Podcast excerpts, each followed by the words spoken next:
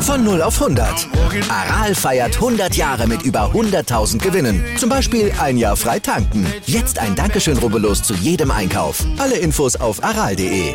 Aral, alles super. Sag mal, kann man von Nationalspielern verlangen, gegen die WM in Katar zu protestieren, beziehungsweise die WM sogar zu boykottieren? Ja, es hat viel diskutiert und es ist eine interessante Frage, die auch in der Branche kontrovers diskutiert wird. Gareth Southgate zum Beispiel, der englische Nationaltrainer, der findet ja.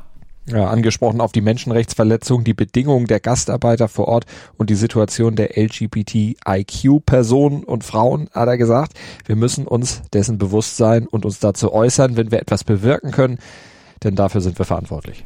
Ja, Jürgen Klopp dagegen findet, dass von Nationalspielern so etwas zu verlangen sei unfair. Die Spieler sollen dahin fahren, um Fußball zu spielen. Die Entscheidung, die WM nach Katar zu geben, hätten schließlich andere getroffen und die müssten dafür kritisiert werden und zwar nicht die Spieler.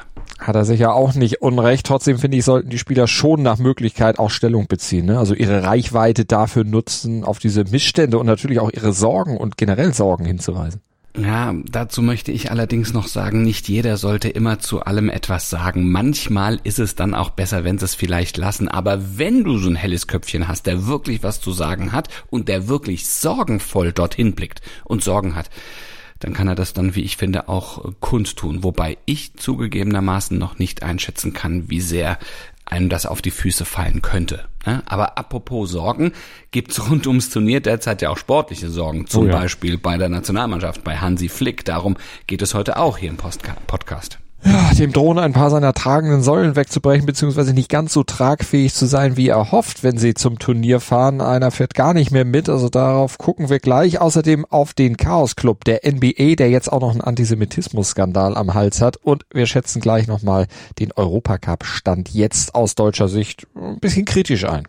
Guten Morgen also. Zustand jetzt im ersten Sportpodcast des Tages mit mir, Andreas Wurm. Und mit mir, mit Malte Asmus und gleich nach dem Opener. Wie immer erstmal der sportliche Stand jetzt mit unserem SID Newsblog in aller Kürze. Das Wichtigste vorab.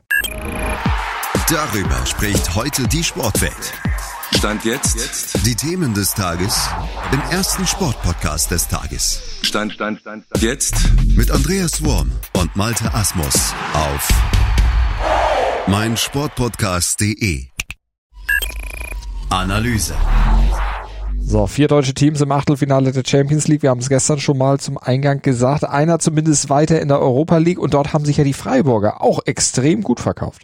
Stand jetzt. Ja, ja kann man Hassan Salihamidzic nur beipflichten. Der sprach von einem Zeichen an Europa und DFL-Chefin Donata Hopfen von einer großartigen Visitenkarte. Klingt ja alles verdammt euphorisch. Ja, so klingt das. Ich kipp da aber trotzdem mal ein bisschen Wasser in den Wein. Also natürlich, Freude ist angebracht bei solchen Ergebnissen, aber jetzt nicht unbedingt Euphorie, denn nehmen wir nur mal die Champions League wir wissen ja seit Jahren in der K.O.-Phase, da kommen erst die echten, richtigen Herausforderungen und die wurden ja auch in der jüngeren Vergangenheit dann schnell zur Endstation für die deutschen Teams. Also gucken wir mal auf die letzten beiden Jahre, da waren alle nach dem Viertelfinale schon raus und wenn wir auf die letzten zehn Jahre gucken und die zwei Titel der Bayern mal rausrechnen, dann sah das auch eher dünn aus.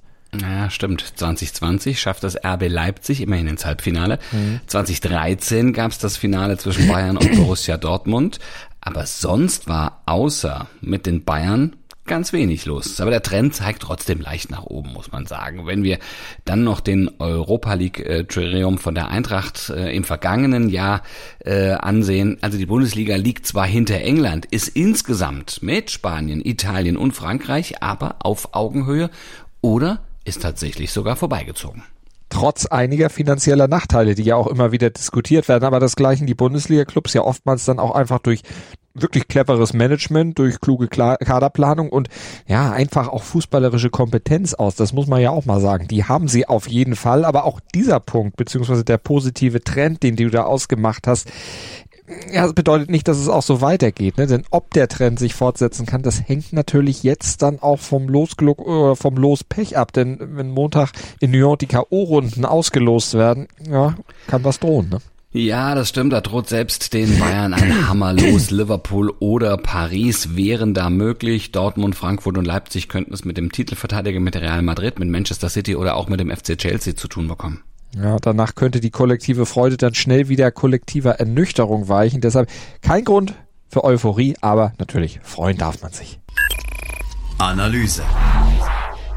Euphorie hast du gerade gesagt. Mhm. Euphorie ist bei den Brooklyn Nets in der NBA ja, längst verflogen. Ja. Die hatten doch eigentlich mal vor, Malte mit Kyrie Irving einen Superstar aufzubauen, ne? Also ja. jetzt müssen sie aber mittlerweile einsehen, also, dass sie mit dem 2019 eigentlich, also wir haben sie 2019 geholt, die haben sich eigentlich nur Ärger geholt, ne? Ja, sie wollten eigentlich um ihn herum wirklich eine tolle Mannschaft aufbauen mit großen Namen, aber jetzt äh, unterm Strich nach drei Jahren sieht man ja, er ist einer der Gründe, warum die Nets mittlerweile eigentlich das Chaos-Team der Liga sind.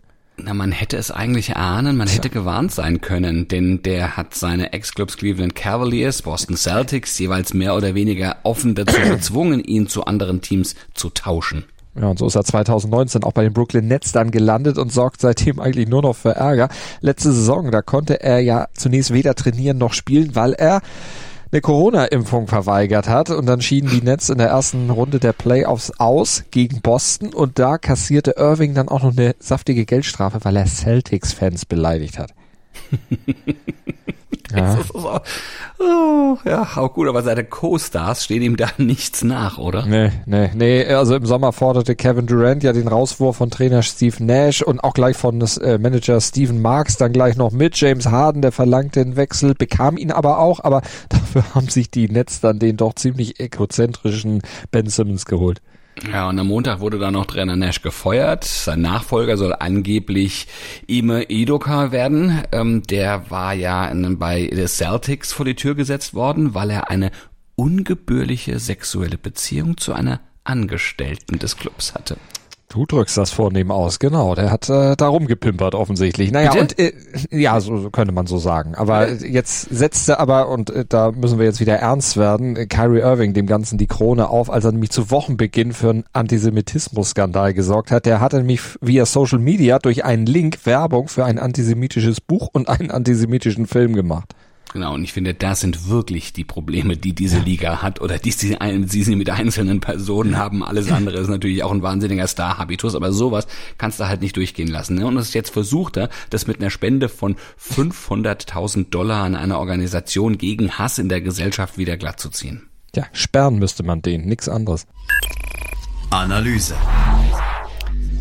Manuel Neuer angeschlagen an der Schulter, seit dem 8. Oktober ohne Pflichtspiel. Thomas Müller, erst hat er Corona, dann hat er Magen-Darm, dann Hüftprobleme. Er ist nicht wirklich im Flow. Zwei Spieler, die für Hansi Flick eigentlich Führungsaufgaben in Katar bei der Weltmeisterschaft übernehmen sollten, sind Stand jetzt noch nicht richtig fit. Aber bei denen besteht zumindest die Chance, dass sie bis zur WM wieder fit werden. Anders als bei Timo Werner, der hat sich in der Champions League ja verletzt, ist jetzt aber ganz raus, muss wegen Syndesmoseriss bis Jahresende pausieren und das ist äh, extrem bitter für ihn. Ja, für ihn, aber auch für Hansi Flick. Ne? Ich meine, 24 Tore in 55 Länderspielen, das ist keine so schlechte Quote, aber die fehlen jetzt natürlich. Ne? Und im Sturm ist die Nationalmannschaft sowieso schon dünn besetzt. Jetzt muss Flick wirklich improvisieren. Ja, Werner, der galt im deutschen Team als Gesetz. Kein Wunder, er ist ja auch der einzige deutsche Angreifer, der sich mhm. international schon mal bewiesen hat. Bei den anderen sieht das ja eher dünn aus. Lukas Metscher zum Beispiel vom VfL Wolfsburg, der erscheint nicht als annähernd gleichwertige Alternative. Ja, mögliche andere Spieler vorne, ne? Natürlich ähm, Yusufa Mokoko von Borussia Dortmund, Niklas Fulkrug von Werder Bremen, die haben sich zumindest zuletzt stark aufgedrängt. Ja, aber genau wie in Matcher haben sie keinerlei Turniererfahrung auf A-Niveau. Also Füllkrug, mhm. der ist ja schon 29, er hat noch nicht mal Europacup gespielt in seiner Karriere. Und jetzt kommt ja auch noch dazu, auch Leroy Sané ist noch nicht bei 100 Prozent, hatte die letzten vier Pflichtspiele wegen eines Muskelfaseres im Oberschenkel verpasst. Da muss man auch mal gucken. Ja, das ist alles nicht wirklich gut, ne? Aber Marco Reus kann jetzt vielleicht am Wochenende sein Comeback geben und Jonas Hofmann ist nach seiner ähm, Schulter-Eck-Gelenkssprengung zumindest mal wieder im Training wenigstens ein paar halbwegs gute Nachrichten für Hansi Flick. Das bringt der Sporttag. Stand jetzt. Nach drei Pflichtspielen Niederlagen in Serie möchte Borussia Mönchengladbach heute Abend zum Auftakt des 13. Spieltags der Bundesliga wieder in die Spur finden, um dann vor der WM-Pause ja die Europapokalränge im Blick behalten zu können. Mhm, der VfB Stuttgart gastiert um 20.30 Uhr im Borussia Park. Und der ist nach drei Siegen aus vier Pflichtspielen unter Interimstrainer Michael Wimmer im Aufwind. Wird also nicht wirklich leicht für die Fohlen. Und Lukas Dauser, der hat auch eine schwere Aufgabe. Der hält die deutschen Farben im Mehrkampffinale der Kunstturn-EM in Liverpool hoch. Ist ja immerhin Olympia-Zweiter, aber heute dann ab 19 Uhr nur Außenseiter. Wir dagegen sind hoffentlich Montag früh wieder ab 7.07 Uhr euer Favorit für den ersten Sportpodcast des Tages. Nennt mir einen besseren, ach, nennt mir einen anderen. Nein, hört einfach uns im Podcatcher eurer Wahl.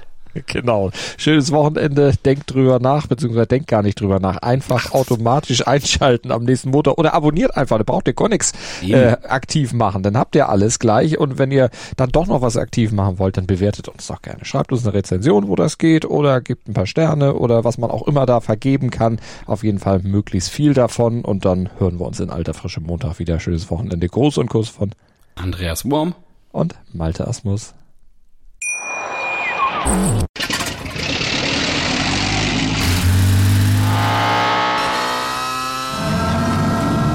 Von 0 auf 100.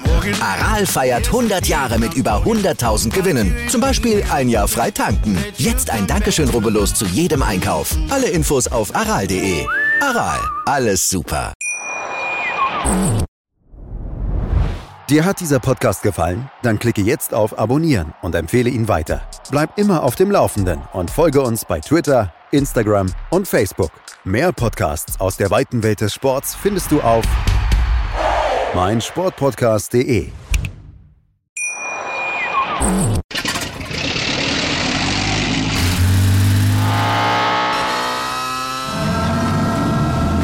0 auf 100. Aral feiert 100 Jahre mit über 100.000 Gewinnen. Zum Beispiel ein Jahr frei tanken. Jetzt ein Dankeschön, rubbellos zu jedem Einkauf. Alle Infos auf aral.de. Aral, alles super.